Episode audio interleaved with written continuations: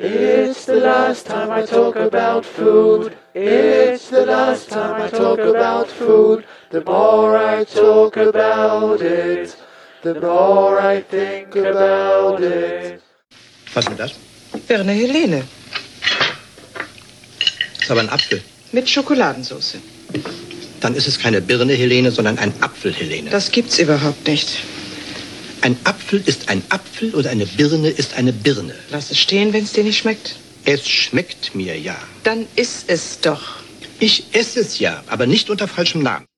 Hallo und herzlich willkommen zur Zeitspeise. Mittlerweile ist es die elfte Folge und wie immer ist der Christopher dabei. Hallo Kai. Hallo. Wir haben schon im, in dem kleinen Einspiel am Anfang viel erfahren darüber, um was es geht. Willst du es nochmal aussprechen? Ja, es geht nämlich um die Birne Helene. Sehr schön. Eine sehr, sehr, bestimmt eine sehr spannende Geschichte. Dann können wir gleich loslegen, ne? Ja, einige kennen da von euch wahrscheinlich den Loriot-Film Papa Ante Porters, aus dem äh, dieser, dieser Einspieler stammte. Ähm, ein Film, den ich sehr gut finde und wo ich zahlreiche Dialoge zum, sagen wir mal, zu, zu, zur Erheiterung, aber auch oft auch, auch zum Leiden meiner Umgebung rezitieren kann. Und ähm, ja, daraus ist halt der Wunsch entstanden, mal über die Birne Helene zu reden. Und ähm, ja, hier ausnahmsweise wissen wir ganz genau, wer das wann und warum erfunden hat. Nämlich es war Auguste Escoffier, der, ähm, manche Leute sagen, beste Koch der Welt seiner Zeit. Ähm, und zwar im Jahr 1870 äh, und zwar zu Ehren der Operndiva Hortense Schneider. Ähm, ich hoffe, Cooler Name. ja, ich hoffe, ich spreche. Könnte, könnte auch so ein, so ein Gartengerät sein. Rotense Schneider. Ja, es, es klingt so ein bisschen wie Hortensie. Also es gibt, es gibt ja auch eine Blume, die Hortensie heißt. Ja, oder so, so ein Gartenhäcksler einfach. Nee, egal. Genau. Ähm, ah, genau. Äh, geborene Kathari äh, Katharine Schneider. Ähm, oder Katharin Schneider, ähm, aber dann genannt Hortense. Ich hoffe, ich, ich, ich, ich äh, spreche da keinen französischen Namen furchtbar falsch auf, aus, aber ich, ich könnte mir sich vorstellen, wie man das auf Französisch richtig ausspricht. Hortense. Auf jeden Fall ähm, eine sehr bekannte Operndiva dieser Zeit.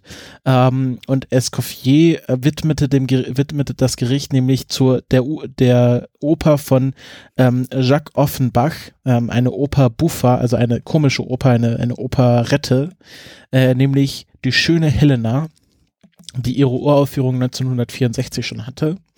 Und ähm, ja, ein bisschen was zu ähm, äh, äh, Jacques Offenbach. Das war ein, ein Opernkomponist, äh, der vor allem solche Oper Buffa geschrieben hat. Das sind ja eher so äh, kurze, äh, e- eher satirisch lustige Opernstücke. Und ähm, in der schönen Helena wird äh, so ein bisschen die griechische Mythologie ähm, auf, auf die Schippe genommen. Äh, es ist auch eine sehr frivole, eine sehr erotische Oper.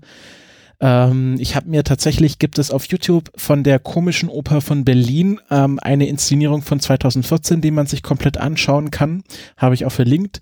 Ähm, und ähm, ich finde, sie haben das sehr schön in die Moderne geholt, weil es ist sehr viel mit Lederkostümen und die an den richtigen Stellen ausgeschnitten sind, sowohl bei Männern als auch bei Frauen. Und ähm, ja, das muss ein sehr frivoles Stück gewesen sein und ähm, anscheinend muss auch Hortense Schneider ähm, bei der äh, Uraufführung ähm, in einer Szene komplett nackt auf der Bühne gestanden haben, als sie nämlich äh, im, äh, im Traum äh, das erste Mal Paris begegnet. Also wer die Geschichte der, der Helena nicht kennt, Helena von Troja, ähm, ist vielleicht äh, haben wir nicht mehr so viele Leute eine, eine humanistische Ausbildung. Ähm, es geht äh, um Helena von Troja, die äh, damals schönste Frau der Welt, eine Erzählung von ähm, Homer, der, die Ilias, beziehungsweise, ja genau, der Trojanische Krieg und ähm, äh, äh, Paris, der, pff, was war er, Königssohn von, ähm, ach nicht Helena von Troja, war ja umgekehrt. Paris war genau, war der Prinz von Troja und Helena saß irgendwo in Griechenland und äh, Paris äh, wurde dann der, die schönste Frau der Welt versprochen und dann klaute er ja Helena und deswegen fing ja der Trojanische Krieg an. Und ähm, genau, das wird so ein bisschen auf die Schippe genommen. Es, es wird so ein bisschen dargestellt, dass Helena so ein bisschen die, die Heirat zu Melenaus, dass sie ihr so ein bisschen langweilig ist und dass sie doch jetzt ein bisschen auch erotische Abenteuer erleben möchte und deswegen wird sie dann äh, von der Venus, also von der Göttin der Liebe mit Paris verkuppelt und ähm, ja, hat da so ein paar erotische Abenteuer. Und ähm, die Aufführung äh, ja muss auch sehr äh, ja kontrovers sein. Also sie war die äh, Inszenierung in Paris und Wien, da war halt die Helena tatsächlich nackt auf der Bühne. In München natürlich wurde das unterbunden, das geht ja nicht, dass im Freistaat Bayern sowas gezeigt wird. ähm, Gibt es eine Polizeiakte von äh, aus, aus dem Jahr der Uraufführung in München, äh, wo dann ähm, ja, wo dann gesagt wurde, dass es doch sehr gut sei. Keine dass, Nackerten. Genau, dass, dass die Inszenierung hier sehr züchtig gehalten wurde und dass das Kleid ähm, die wichtigen Teile verdeckt hielt. Ähm, das fand ich, fand ich sehr lustig ausgerechnet in München, nachdem es in Wien und äh, Wien und Paris ähm, gezeigt wurde, äh, dann abgeändert wurde. Anscheinend waren die Theater zu der Zeit oder jedenfalls das Theater in Paris auch äh, fungierte auch teilweise als Edelbordell, also dass viele Oh. äh, Tänzerinnen und Darstellerinnen äh, ähm, auch sich prostituierten den den Logengästen und ähm, gerade Hortense Schneider ähm, die äh, avancierte dann zu einer der berühmt, aber auch berüchtigsten Operndiva, Diven äh, jener Zeit, ähm, war, wurde geboren 1833 als Tochter eines Straßburger Schneiders in der Bretagne, 1855 dann von Offenbach entdeckt. Und ähm, ja, wurde dann eine der berühmt-berüchtigsten Operndivas. Ihr wurden Affären mit dem Vizekönig von Ägypten, einem indischen Maharaja und äh, König Henrich, äh, Henry äh, the Seventh nachgesagt, also einem Sohn von Queen Victoria und halt dann auch äh, englischer Monarch und ähm, äh, genau, also das war, das war in der Zeit tatsächlich alles äh, sehr frivol und äh, klar Frankreich noch ein bisschen freizügiger. Ähm, es war auch immer Thema der, der Opern von Offenbach, dass so auch das, äh, die Aristokratie ähm, des äh, Zweiten Kaiserreiches von Frankreich, was 1870 existierte, also ein bisschen auf die Schippe genommen wurde. Also das war auch, ist auch Thema dieser Operette. Also ähm, der Adel wird dann halt quasi durch den griechisch-trojanischen Adel dargestellt. Und ähm, ja, und also wie gesagt, Auguste Escoffier widmet dann die Birne Helene ähm, dieser, dieser, ja, dieser Figur Helena, aber auch der Operndiva Hortense Schneider.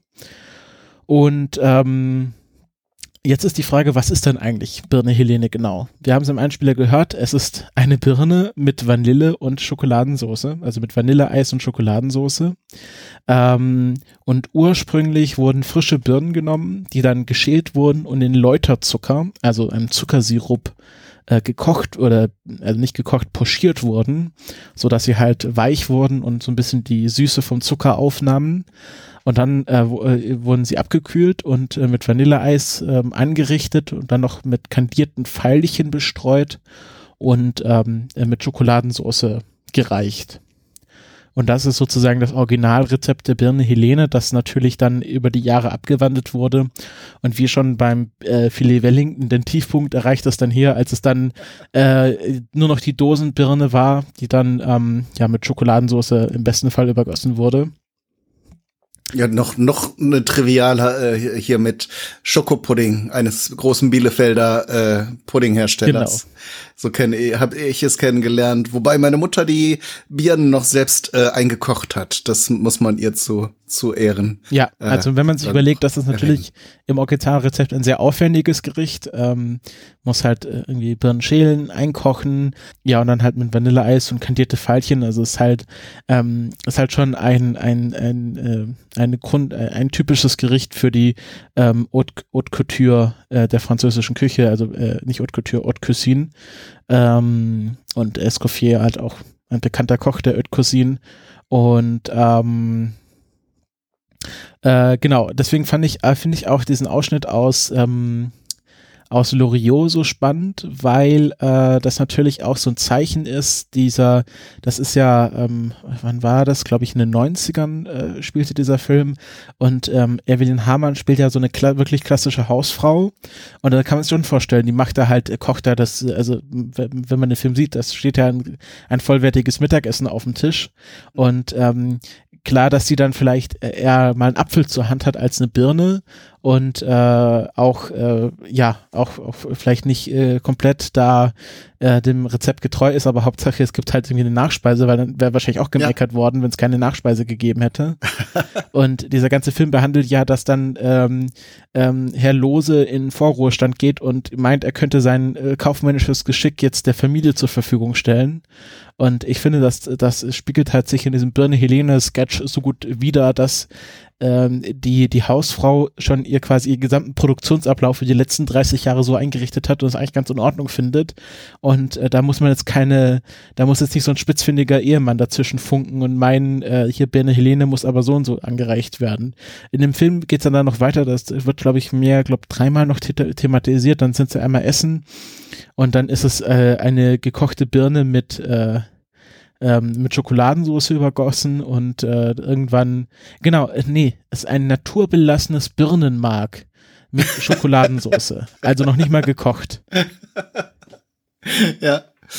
Ja, das, das kann ich komplett nachvollziehen. Und das äh, war ja in, in, in der Ge Generation und lange Zeiten davor auch, dass die, dass die Hausfrauen, die es ja in der Form heute auch nicht mehr so häufig gibt, da teilweise dreigängige Menüs jeden Tag zubereitet haben äh, und trotzdem dann irgendwie nur mit Undankbarkeit oder äh, dann irgendwie Mäkelei gestraft wurden.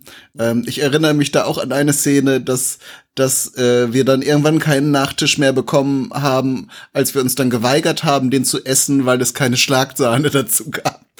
Und da, ähm, da war dann irgendwie das Drei-Gänge-Verwöhnmenü irgendwie plötzlich gestrichen. Finde ich aber auch aus heutiger Sicht vollkommen, vollkommen gerechtfertigt.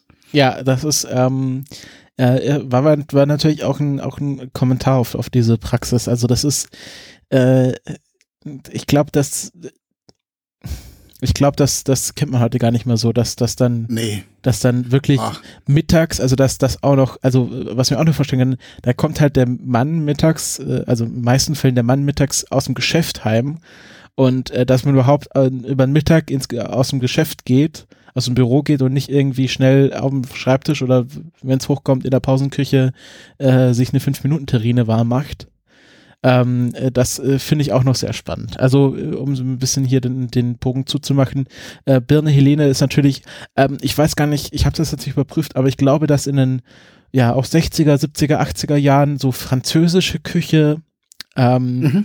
mehr war als heute. Ich glaube, das kommt ja. jetzt so ein bisschen wieder, aber so aus, aus meiner Zeit, so die letzten 20 Jahre, war französische Küche gar nicht so en vogue, oder? Du hast wahrscheinlich mehr Erfahrung. Nee, das war in der Zeit besonders populär und alle haben sich daran versucht. Äh, da gab es dann ja auch so Köche wie Paul Bocuse, die dann auch im Fernsehen sehr viele äh, Rezepte präsentiert haben, ähm, die auch in Deutschland gelaufen sind. Äh, da erinnere ich mich auch noch sehr stark dran. Genau, und dann war ja eher so, dass man ähm, äh, also es gab dann ja bestimmt auch so Phasen, wo dann so asiatisches Essen ganz heiß war und ich weiß gar nicht, mhm. was, was heute ist. Heute ist ja eher so locally farmed, ähm, naturbelassen, also das naturbelassene Birnenmark äh, wäre jetzt wahrscheinlich der heiße Renner und ähm, ja, es gibt mehr, äh, mehr Varianz, ne? dadurch, ja. dass wir halt eine globale Kultur haben. Wenn ich so zurückdenke, die letzten Jahre war das halt mit den Burgern, mit den Hamburgern äh, in allen Farben und Formen sehr populär. Äh, jetzt gerade vegetarische, vegane Ernährung, an denen sich alle dann auch mal probieren, die jetzt nicht so ganz auf Fleisch äh, äh eingefahren sind.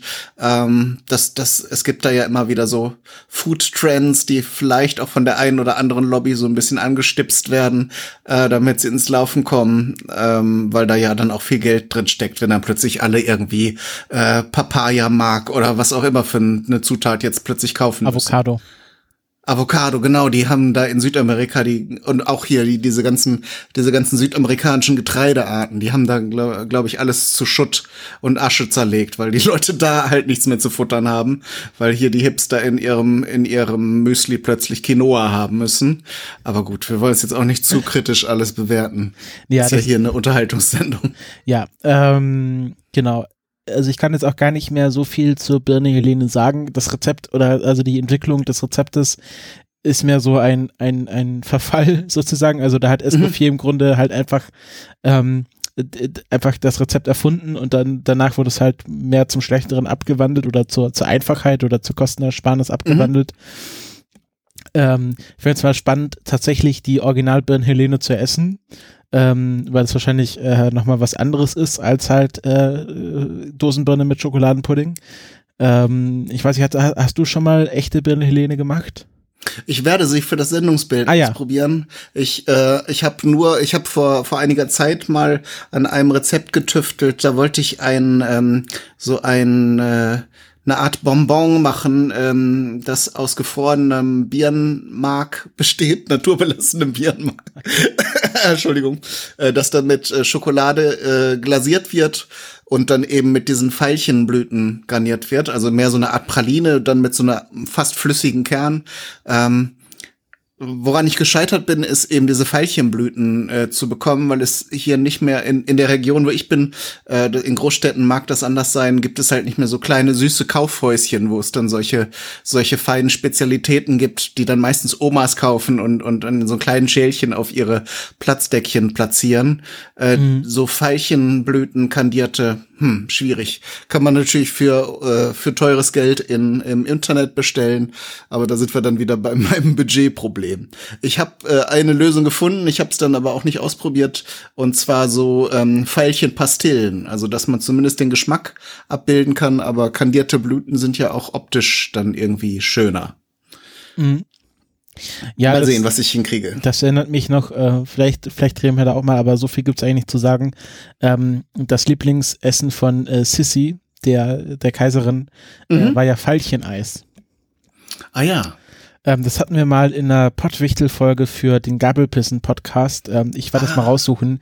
Ähm, Guck, den wollte ich gerade erwähnen, weil der Thomas könnte uns da sicher auch noch äh, interessante historische Details erzählen, weil er Genau, das war tatsächlich mal für meinen Podcast Filmklassiker, ähm, haben wir da den Gabelpissen-Podcast bewichtelt und haben halt über den Film Sissy geredet und dann auch noch quasi als Rezept hinterher Veilcheneis erklärt. Das werde ich auch mal verlinken, wenn, wenn das interessiert. Aha. Ja, da braucht man dann wieder eine Eismaschine und so. Das, aber mhm. mal sehen, vielleicht kriegt man das irgendwann alles hin. Ja. Gibt auf jeden Fall genug Ideen. So, Kai, was, was wirst du denn uns nächste Woche vorstellen? Da werde ich auf einen Vorschlag von der lieben Becky eingehen. Ähm, das ist, wird mir eine Ehre sein. Ähm, du weißt ja sicher, dass wir eine Weihnachtstradition begründet haben und hier, also seit zwei Jahren, uns hier bei mir zu Hause treffen, weil Becky ja quasi nebenan wohnt und Hummus essen. Und wir werden über die verwirrende äh, Geschichte des Hummus sprechen, weil es gibt ja da auch einige, also ich werde natürlich noch ein bisschen recherchieren, ob es da irgendwelche urkundlichen Be äh, äh, äh, Befunde gibt, ähm, aber es wird ja über den gesamten orientalischen Raum gerne gegessen und wer hat's erfunden? Wir werden, wir werden sehen, ob wir es rausfinden. Ja, bin ich schon sehr gespannt drauf. Das wird bestimmt eine sehr schöne Folge. Und äh, ja, wir bedanken uns bei allen Hörerinnen und Hörern fürs Zuhören. Ähm, wie immer könnt ihr uns gerne weiterhin äh, Essensvorschläge schicken, die, wo wir mal die Geschichte aufrollen wo sollen, wollen können. Genau. Und, äh, Fotografiert eure Kühlschränke und eure, eure Küchen. Genau, gerne auch Essenskreationen, die ihr uns da, äh, ob uns gemacht habt, äh, auf unsere Inspira Inspiration hin. Und ähm, ja, vielleicht auch, wenn ihr mal bei Oma im Kochbuch schaut, vielleicht findet ihr auch interessante Sachen. Ähm, und dann, äh, ja, bleibt uns nur zu, zu sagen, auf Wiederhören. Tschüss. Tschüss. Eat my arms with mayonnaise. Eats my legs with ketchup and invite friends around to taste my ass.